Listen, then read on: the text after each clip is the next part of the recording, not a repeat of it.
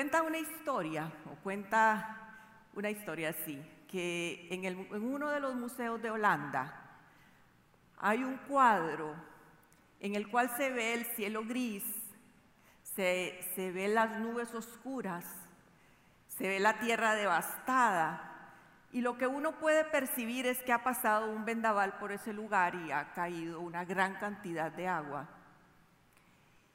Pero en el primer plano de ese cuadro, de ese lienzo, hay un árbol que lo único que tiene es el tronco y las ramas. No tiene hojas, no tiene flores, no tiene frutos, no tiene más que tronco y ramas. Y de sus ramas gotean gotitas de lluvia. Cuando uno la ve de primera impresión, ve ese cuadro y lo que le comunica es tristeza, melancolía, eh, desolación. Algo pasó ahí y no quedó absolutamente nada. A no ser por una pequeña luz en una esquina de ese lienzo en el que está dibujado o pintado un arco iris. Ese cuadro se llama esperanza. Y hoy vamos a hablar de la esperanza. Dice, dice un dicho popular que la esperanza es lo último que se pierde. No es un dicho popular, es de la mitología griega, que dice que la esperanza es lo último que se pierde. Sin embargo, yo creo que en estos tiempos la esperanza es de las cosas que hemos perdido. No tenemos esperanza ni con nuestras vidas, ni con lo que está pasando con nosotros, ni mucho menos con lo que está a nuestro alrededor. Lo que está a nuestro alrededor no me habla de tener algo bueno, no me habla de que van a suceder cosas buenas, no me habla de que, que van a venir tiempos mejores. Las noticias y todo lo que usted y yo vemos, que ya yo casi no veo noticias, gracias a Dios, nos hablan de que no vamos para un buen lugar. Pero quiero decirles que el mundo, usted y yo tenemos una esperanza.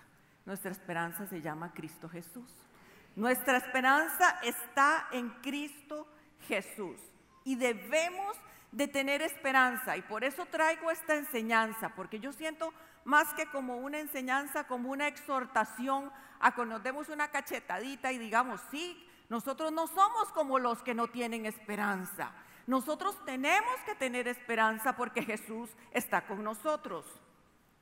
Sí hay problemas, sí hay dificultades, sí estamos pasando por momentos difíciles, sí hay un vendaval en algunos de nosotros que está arrasando con piedras, con corazones, con, eh, con mentes, con sentimientos. Sí, claro que sí están pasando esas cosas, pero hay que tener esperanza. Veamos la definición de esperanza. Dice la esperanza es un estado de ánimo. El problema que muchas veces, de un estado de ánimo optimista, el problema que muchas veces tenemos es que aunque tenemos problemas, como tenemos problemas y esos problemas nos, nos, nos invaden, nos, nos sacan de donde estamos, de nuestra, nuestro confort, de nuestra vida normal, siempre esos problemas los, los, afrontamos con una actitud incorrecta.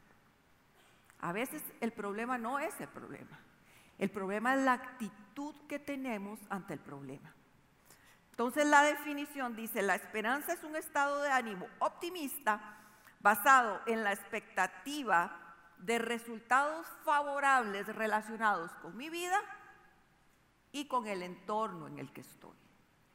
Si ustedes se dan cuenta, esta definición se parece mucho a la definición de fe, porque esperanza y fe son dos, palabras que tienen una diferencia muy leve. La diferencia entre ambas es sumamente leve y cuando yo me pongo a estudiar este tema, me, me, confundo cuando leo esperanza y pienso, pero eso es fe.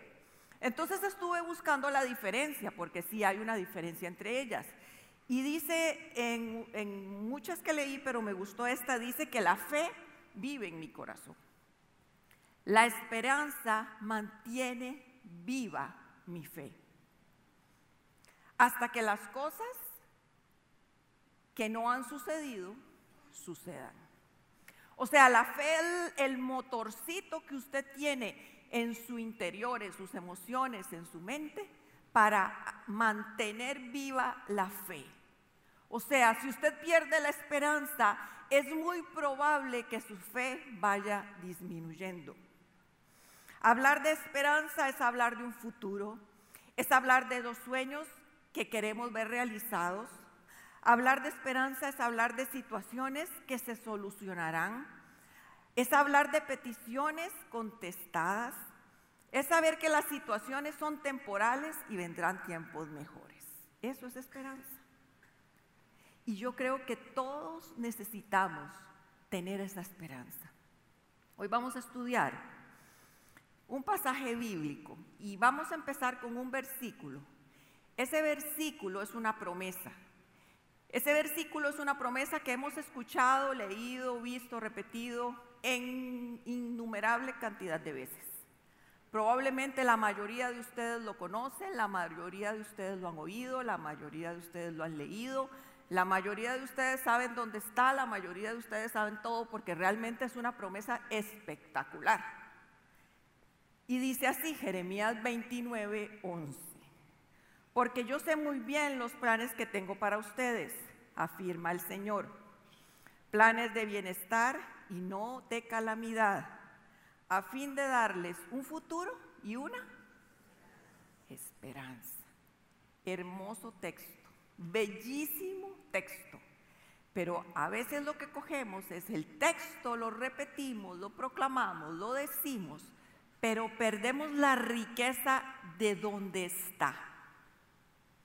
Todas las promesas que el Señor nos da, todas estas cosas bellas que escuchamos, tenemos que montarlas dentro del contexto, porque no todo aplica para todo.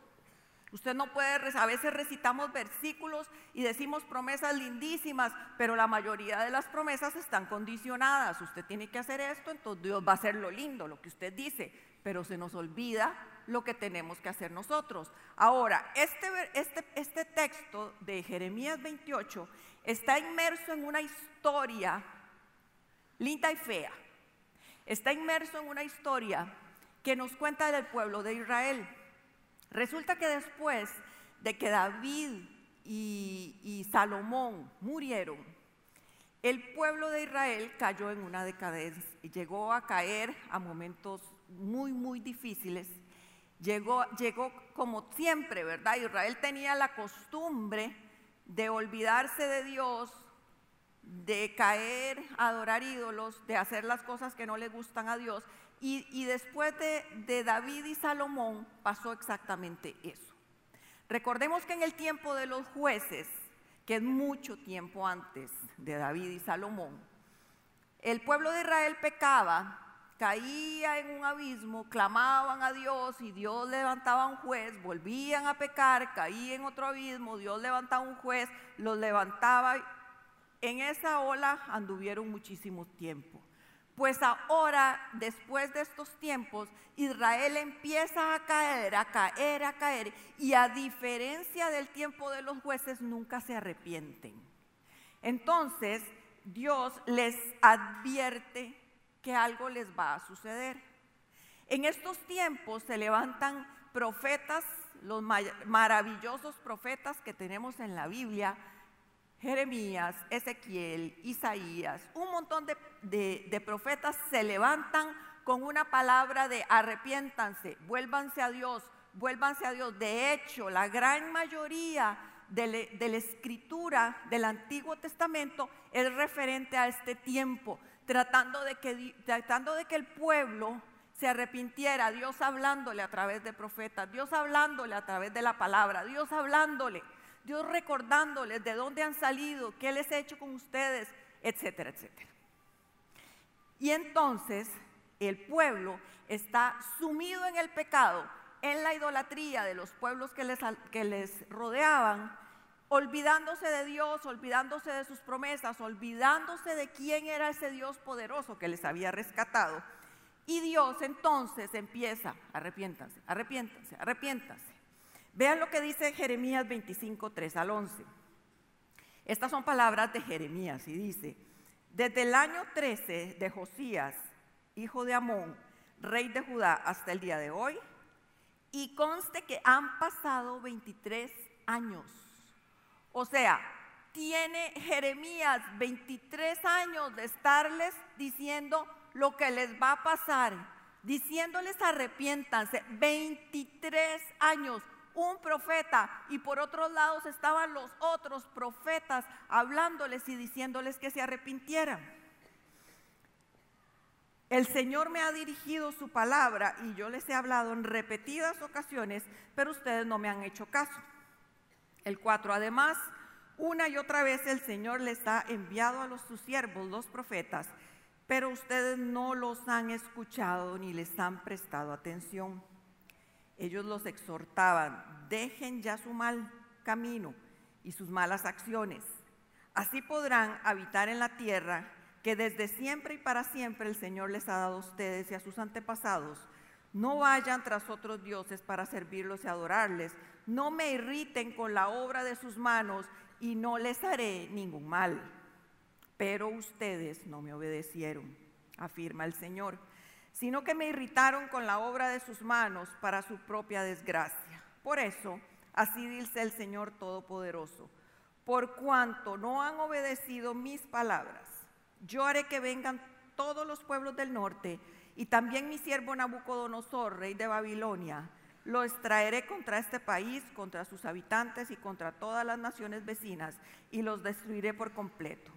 Los convertiré en objeto de horror, de burla y de, y de eterna desolación, afirma el Señor.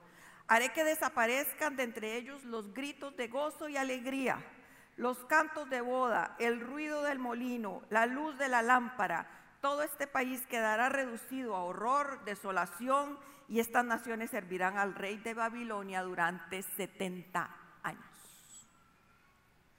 Después de advertirles por más de 23 años o por 23 años, les dice, ya no puedo hacer más por ustedes. No se arrepintieron, viene el juicio. ¿Y saben qué pasó? pasó. ¿Por qué? Porque Dios cuando dice algo lo cumple. Y siempre decimos, Dios me, me, va a bendecir porque me prometió esto. Sí, sí, las cosas buenas las promete, pero también cuando nosotros somos obstinados y no le obedecemos, también cumple su palabra, porque nos acostumbramos a relacionarnos con un Dios de amor, de misericordia, de perdón, que sí lo es, pero también por otro lado hay un Dios justo que no paga a todos por igual. Y vemos a este Dios reaccionando ante el no arrepentimiento de Israel y diciéndoles, va a venir Nabucodonosor y los va a llevar cautivos. Efectivamente, eso pasó, más o menos en el año 617 antes de Cristo. Y fue interesante porque todo el territorio de Israel fue desolado. Ah, mucha de la gente huyó, Muchos se eh, fueron a Egipto, otros se fueron por todos los lugares, se esparcieron por todo lado. La gente más sencilla, más humilde, menos preparada, de menos, recurso económico, a no le interesaron y los dejó en Israel y quedaron en Jerusalén. Mientras que la élite, los inteligentes, los preparados, los artistas, los hombres de ciencia, los sacerdotes, todos esos Nabucodonosor dijo, me los traigo conmigo y es la historia que usted y yo conocemos de Daniel, de sus amigos, en el foso de los leones, en el, en el horno de fuego, etcétera, etcétera. Ellos estaban en Babilonia. Quiero aclararles que es, en este tiempo los que se llevaban cautivos o los que, los que Nabucodonosor se llevó, él tenía una forma de hacer que todas las personas que lleva, llevaba cautivas o sea, en este cautiverio, ¿verdad? Valga la redundancia, no eran esclavos. Eran personas que empezaban a ser instruidas en la cultura. Eran personas que podían desarrollarse con su, arte, con su ciencia, hombres pensantes, etcétera, etcétera, no eran esclavos como estuvieron en Egipto. Eran tota-, totalmente libres, no porque se les obligaba a cumplir ciertos rituales, por eso Daniel tuvo el problema que tuvo y fue echado al, foso de los leones, pero sí tenían mucha libertad de movimiento, ¿verdad? Podían hacer mucho más cosas. Se estima que unos 10 mil hombres llegaron a Nabucodonosor. Más o menos eran 10 mil hombres de los que estaban instruidos y capacitados. Mientras tanto, Jerusalén quedó devastada. Jerusalén quedó en ruinas. El templo fue quemado. Aquel templo de gran esplendor que había construido Salomón quedó en ruinas. No quedó nada en ese lugar. Quedó todo en el suelo, quemado, las murallas, las puertas, toda Jerusalén quedó devastada, así como lo había dicho en el capítulo 27. Sería de horror y espanto. Eso le pasó a Israel. Pero en medio de ese caos, en medio de ese momento doloroso, triste, angustiante, viene Jeremías y les escribe en el capítulo 29, versículo 1 y de 4 al 7. Dice, esta es la carta que el profeta Jeremías envió desde Jerusalén al resto de los ancianos que estaban en el exilio, a los sacerdotes y los profetas, y a todo el pueblo que Nabucodonosor había desterrado de Jerusalén a Babilonia. La carta decía, así dice el Señor, Dios, Señor, Señor Todopoderoso, el Dios de Israel, a todos los que he deportado de Jerusalén a Babilonia. Ojo ahí, a todos los que he deportado de Jerusalén a Babilonia. ¿Quién los deportó? Ok, perfecto, entendido. Dios los había deportado. Y eso es muy importante que lo entendamos hoy. Era la voluntad de Dios que estuvieran ahí. Dios quería que estuvieran ahí, sí, porque ahí están. La voluntad de Dios siempre se cumple. Pero así les dice el Señor, construyan casas, versículo 5, y habítenlas, planten huertos y coman de su fruto, cásense y tengan hijos e hijas, y casen a sus hijos e hijas para que a su vez ellos les den nietos. Multiplíquense allá y no disminuyan. Además, busquen el bienestar de la ciudad a donde los he deportado y pidan al Señor por ella, porque el bienestar de ustedes dependerá del bienestar de la ciudad. ¿Ok? ¿Qué les está diciendo Dios? Si ustedes están ahí, y están ahí, pero yo quiero que estén, y están ahí por su desobediencia, por su testarudez, por su necedad, por no querer arrepentirse, porque no querer volver los ojos a mí, yo soy un Dios celoso, entonces los mandé cautivos a Babilonia. Ok, ustedes están ahí, porque yo quiero que estén, pero ok, les voy a dar una estrategia. Y yo quiero que en esta mañana ustedes pongan mucha atención, porque esa estrategia ah, para usted y para mí va a hacer la diferencia para que usted, de haber perdido la esperanza, empiece a tener esperanza. ¿Qué les está diciendo? Construyan casas, cultiven, coman del fruto de la tierra, cásense, díganle a sus hijos que se casen y tengan nietos. Claro, por supuesto, les iba a dar tiempo porque iban a estar 70 años cautivos. Entonces iban a poder casarse, iban a poder tener hijos, los hijos iban a crecer, los hijos iban a tener hijos, íbamos a ser abuelos, íbamos a etcétera, etcétera. Vean lo que les está diciendo. En dos toques, así, pásenla bien. Como dicen los muchachos ahora, disfrute el ride. Disfrútelo, porque usted va a estar ahí cautivo pues disfrútelo.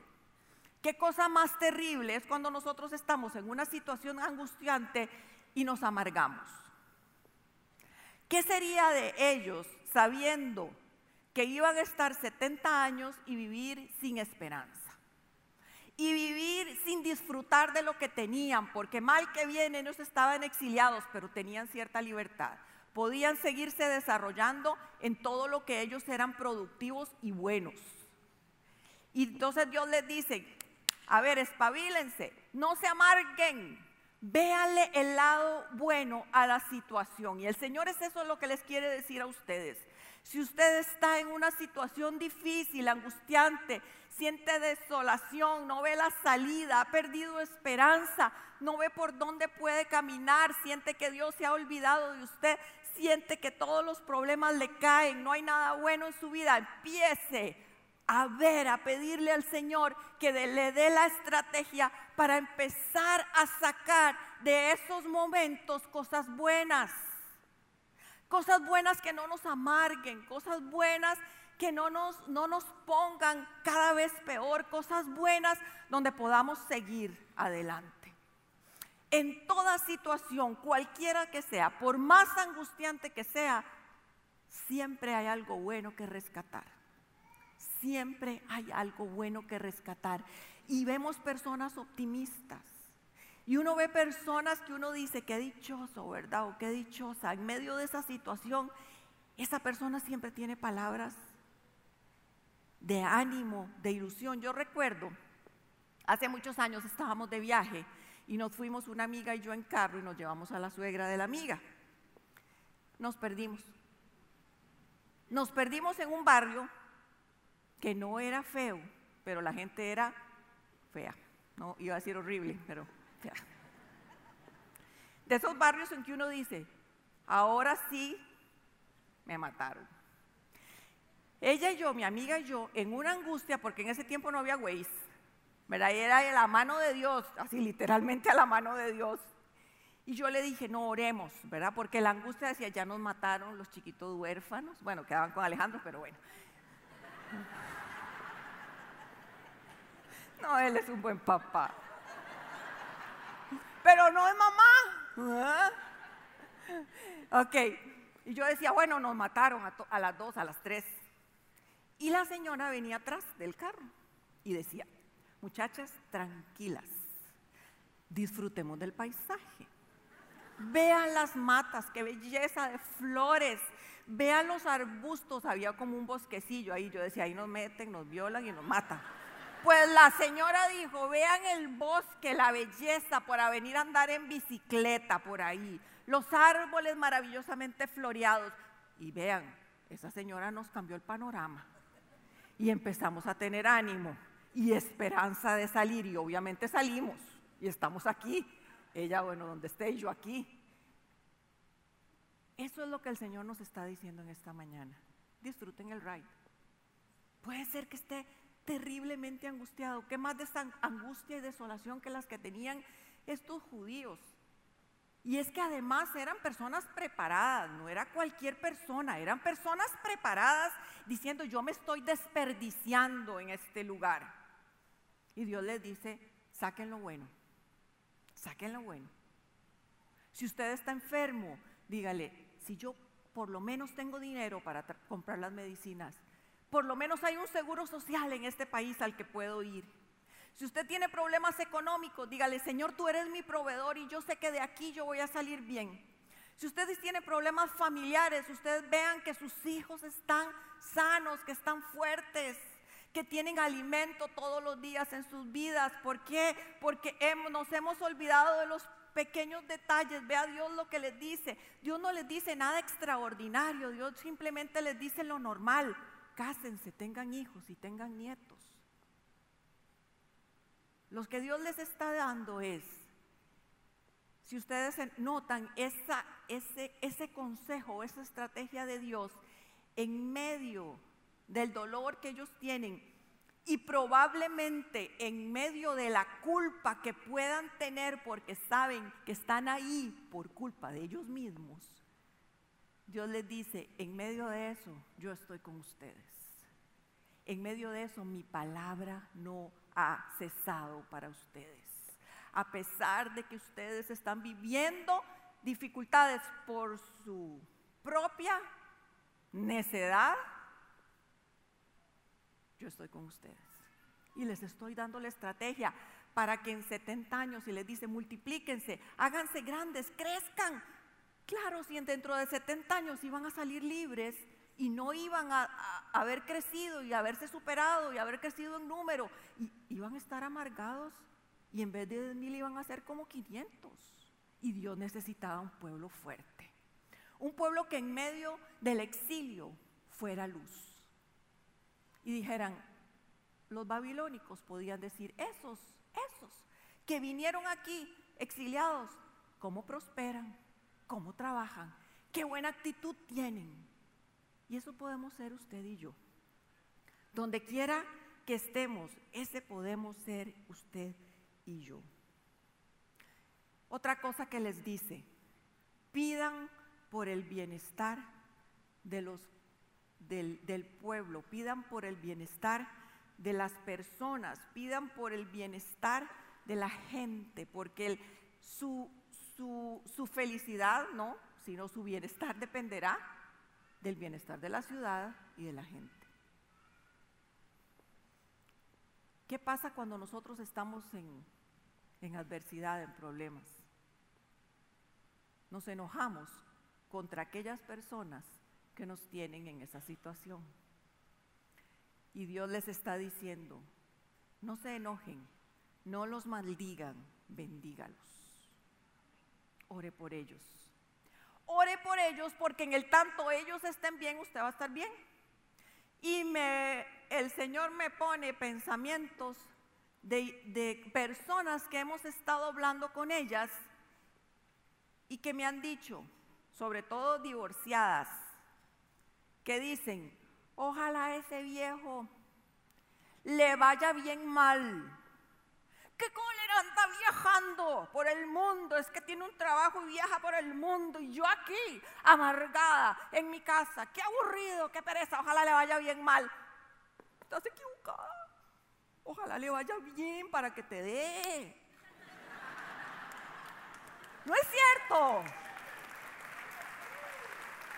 Por supuesto, para que mire, primero haremos que le cambie el corazón y después que le dé. Ahora, ustedes tienen un jefe fatal, oren por el jefe para que le vaya bien y para que tenga bendición, porque si el jefe está contento con usted y ve que la buena, buena, mano de Dios está con usted, usted va a ir para arriba. Quien quita le quita el campo a él. ¿Se dan cuenta lo que Dios les está diciendo? Porque el bienestar suyo depende de los que están alrededor. Entonces, si usted está pasando por una situación difícil provocada por alguien, hoy empieza el día en el que usted debe estar orando por esa persona, bendiciéndole, pidiéndole que Dios le acompañe, pidiéndole que Dios esté ahí, porque quien quita un quite, como dicen, pues esa persona es bendecida y usted también sin decir el cambio de corazón que hace Dios en nosotros cuando empezamos a orar por nuestros enemigos. Vea qué estrategia más fácil. Bueno, no tan fácil, ¿verdad? En algunos casos no es tan fácil. Pero si el Señor la pone, está en la palabra, usted le dice, Señor, voy por ahí y por ahí sigue. Ahora sí, dice Jeremías 29, 8, 10, aquí sigue el Señor instruyéndolos. Así dice el Señor Todopoderoso. Vean que es el mismo capítulo, el Dios de Israel. No se dejen engañar por los profetas ni por los adivinos que están entre ustedes. No hagan caso a los sueños que ellos tienen. lo que ellos les profetizan en mi nombre es una mentira. No los he enviado, afirma el Señor. Así dice el Señor, cuando a Babilonia se le hayan cumplido los 70 años, yo los visitaré y haré honor a su promesa a mi promesa en favor de ustedes y los haré volver a este lugar, o sea, a Jerusalén. Jeremías vivía en Jerusalén. Jeremías fue de los pocos que se quedó en Jerusalén. ¿Qué me dice este pasaje? ¿Qué me dice esta porción? Lo que me dice esta porción es que habían hombres, profetas que venían de parte de Dios, que estaban diciéndole que el cautiverio iba a durar dos años. Dios había dicho 70 ellos les decían dos años. Y claro, la gente del pueblo decía, nos vamos con los dos. Apuesto por los dos. Por supuesto, yo también me hubiera, ido por ahí. Dios viene con advertencia y le dice, no escuchen, no escuchen a los que no vienen de parte de mí. No los escuchen Porque lo que están haciendo es provocando en ustedes una falsa expectativa. Y cuando eso cumpla dos años, cuatro, seis, ocho, diez, veinte, veinticinco de cautiverio, ¿qué va a pasar? Dios se olvidó de nosotros. Dios no me contesta. Aquí moriremos en esta tierra de desolación, probablemente dirían, y Dios les dice, no les escuchen, no son palabras que vienen de mi parte. Eso también nos pasa cuando estamos en problemas. ¿A quién escuchamos? ¿A quiénes son las personas que prestamos nuestros oídos? ¿Qué son esas palabras que nos dicen? Vean que ellos no les estaban diciendo cosas malas, les estaban diciendo cosas lindas. Pero Dios les dice, no los escuchen. Muchas veces escuchamos consejos que no vienen de parte de Dios. Una vez un amigo tenía a su mamá muy enferma y llegó un profeta de categoría, ¿verdad? De esos que uno dice, póngale la firma. Y le dijo, tu mamá no va a morir tu mamá de esta se sana. La señora murió. No era que el profeta era malo, ni tenía malas intenciones. Es que a veces nos equivocamos. ¿Qué hubiera pasado si este muchacho hubiera puesto su confianza en la profecía, si hubiera enojado con Dios? Hubiera dejado a Dios. Y este muchacho la actitud que tuvo es, si Dios da, Dios quita. Él sigue siendo Dios pero porque su fe estaba fundamentada en Cristo Jesús. Pero ¿qué pasa cuando escuchamos las personas que vienen a decirnos lo que queremos y no la verdad? Porque sí, a veces escuchamos lo que queremos escuchar y no la verdad. Nosotros aconsejamos a algunos líderes y en algunos casos hacen lo que quieren y no lo que deben hacen lo que quieren escuchar y buscan consejo en lo que otros les dicen porque les suena más bonito, porque le parece que es más fácil, porque le parece que va más conforme lo que yo deseo. Y el Señor les está diciendo, no escuchen esas palabras. Busquen mi palabra, busquen mi dirección, busquen la estrategia que yo les doy. Porque si ustedes me obedecen, aunque no sea lo que ustedes quieren oír y vivir y sentir y ver, ustedes van a estar en mi voluntad. Y mi voluntad es buena, es agradable y es perfecta. Entonces, si usted está en momentos difíciles, dos grandes consejos de Dios, difíciles, problemas difíciles, situaciones difíciles, desoladoras, angustiantes, sin salida, oscuro, todo lo que ustedes quieran. Dos estrategias. Busquen lo bueno no se cansen de buscar en medio de eso lo bueno. Tengan una actitud correcta para que no se amarguen. Y dos les está diciendo, empiecen a bendecir a las personas que les han provocado mal. Y empiecen a bendecir y orar por ellos. Y tres, no escuchen lo que quieren oír, escuchen la voz de Dios. Escuchen la voz de Dios.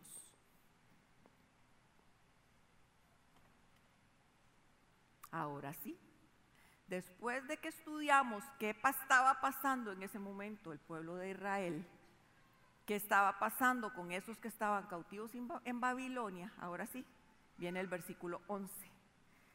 Porque yo sé muy bien los planes que tengo para ustedes, afirme el Señor planes de bienestar y no de calamidad a fin de darles un futuro y una esperanza. Entonces ustedes me invocarán y vendrán a suplicarme y yo los escucharé. Me buscarán y me encontrarán cuando me busquen de todo corazón. Me dejaré encontrar, afirma el Señor, yo lo, y los haré volver del cautiverio. Yo sé muy bien los planes que tengo con ustedes, les dice. Uno dice, planes de bien y de calamidad. 70 años cautivos. Pues sí. A pesar de que estaban cautivos, Dios tenía buenos pensamientos para ellos. Pensamientos de un futuro mejor. Pensamientos de esperanza. Porque vea, si usted está en la voluntad de Dios, cualquier cosa que usted vea a su alrededor, si es negativo, no se preocupe. Si usted es hijo de Dios y, usted está haciendo lo correcto, si usted está haciendo lo correcto y usted sabe que está obedeciendo al Señor, dejando todo en sus manos, confiando en Él, no importa lo que sus ojos están viendo, Él tiene planes de bien, planes de bienestar para darles un futuro y una esperanza. No siempre van a estar así, tienen que creerlo. Eso es lo que el Señor viene a darles hoy, una esperanza. Hay algo mejor. Si usted está dentro de su voluntad, haciendo su voluntad, siendo obediente, buscándolo y no tenga miedo, Dios no se ha olvidado de usted. Dios está con usted. Aunque parezca increíble, ¿qué, ¿qué, palabras esas resonaron en esos oídos de esos judíos? Planes de bien. ¿Cómo planes de bien? Estoy cautivo. Usted puede decir, ¿cómo planes de bien? Estoy en una situación económica difícil. ¿Cómo planes de bien? Estoy con una enfermedad terminal. ¿Cómo planes de bien? No sé. A mí no me pregunte. Yo no lo sé. Hay preguntas que uno no tiene respuesta, pero ahí sí está la respuesta. En su cuadro de vida hay un arco iris. Aunque lo vea oscuro, en su cuadro de vida hay un arco iris. Dios lo que les estaba diciendo es: levántense, tengan fuerzas, porque yo estoy con ustedes. Él prometió Jesús prometió estar con nosotros todos los días hasta el fin del mundo. Y hay que creerle, hay que creerle. Yo tengo una persona muy querida que no cree en el Señor. Le estuve hablando mucho tiempo, ella no vive aquí, de Dios. Y me dijo, dichosa, porque tenés en quien confiar y hay una esperanza para vos, pero para mí no. Cuando ella me dijo eso, dije, aquí está, lista, la tengo cocinada, no. Me dijo, y quiero seguir creyendo que Dios no existe. Pero si usted cree en Dios, no importa lo que sus ojos vean, su actitud marca la diferencia. Y vean qué lindo esta parte. Y es que yo al Señor lo veo a veces tan tierno, a veces. Yo no soy de las que pongo flores y corazones, Señor, te amo, no, porque así no soy yo ni con el Señor, ni con Alejandro, ni con mis hijos, ¿verdad? Poquito seca. Ay, pero así me hizo el Señor y soy tan feliz. Pero vean lo que encuentro, es que Él me tira destellos de colores, ¿verdad? Y dice en el versículo 2, 14, en el 13 dice, me buscarán y me encontrarán cuando me busquen de todo corazón. Y en el 14 dice, me dejaré encontrar, afirma el Señor. Me dejaré encontrar. Es como cuando yo jugaba escondido con mis hijos. Yo me dejaba encontrar. Y me escondía en lugares donde ellos creían que yo estaba bien escondida y no me había dado cuenta que se me salía la mitad del cuerpo. ¿Para qué me dejaba encontrar por mis hijos? Para que se sintieran felices, exitosos. Para que yo le gané a mami y vamos corriendo al punto. Y uno va corriendo así, ¿verdad? Al punto. Y el chiquillo, ¡rum! ¡Punto! ¿Ganó? Pues el Señor les está diciendo, si ustedes me buscan, no me van a encontrar, yo me voy a dejar encontrar. ¡Qué bello! Esas son palabras de esperanza Señoras y señores, si ustedes salen de aquí sin esperanza, ya no sé qué más decirles. Nuestro Señor, nuestro Dios es un Dios de esperanza, de buenas cosas. No les estoy diciendo que no hay problemas y por eso les leo todo el contexto. Van a haber problemas, pero en medio de los problemas hay esperanza, hay salidas, hay caminos, pero son los caminos que Dios ha determinado, no los que usted quiere son los caminos que Dios ha determinado y no los que usted cree que son los caminos para salir.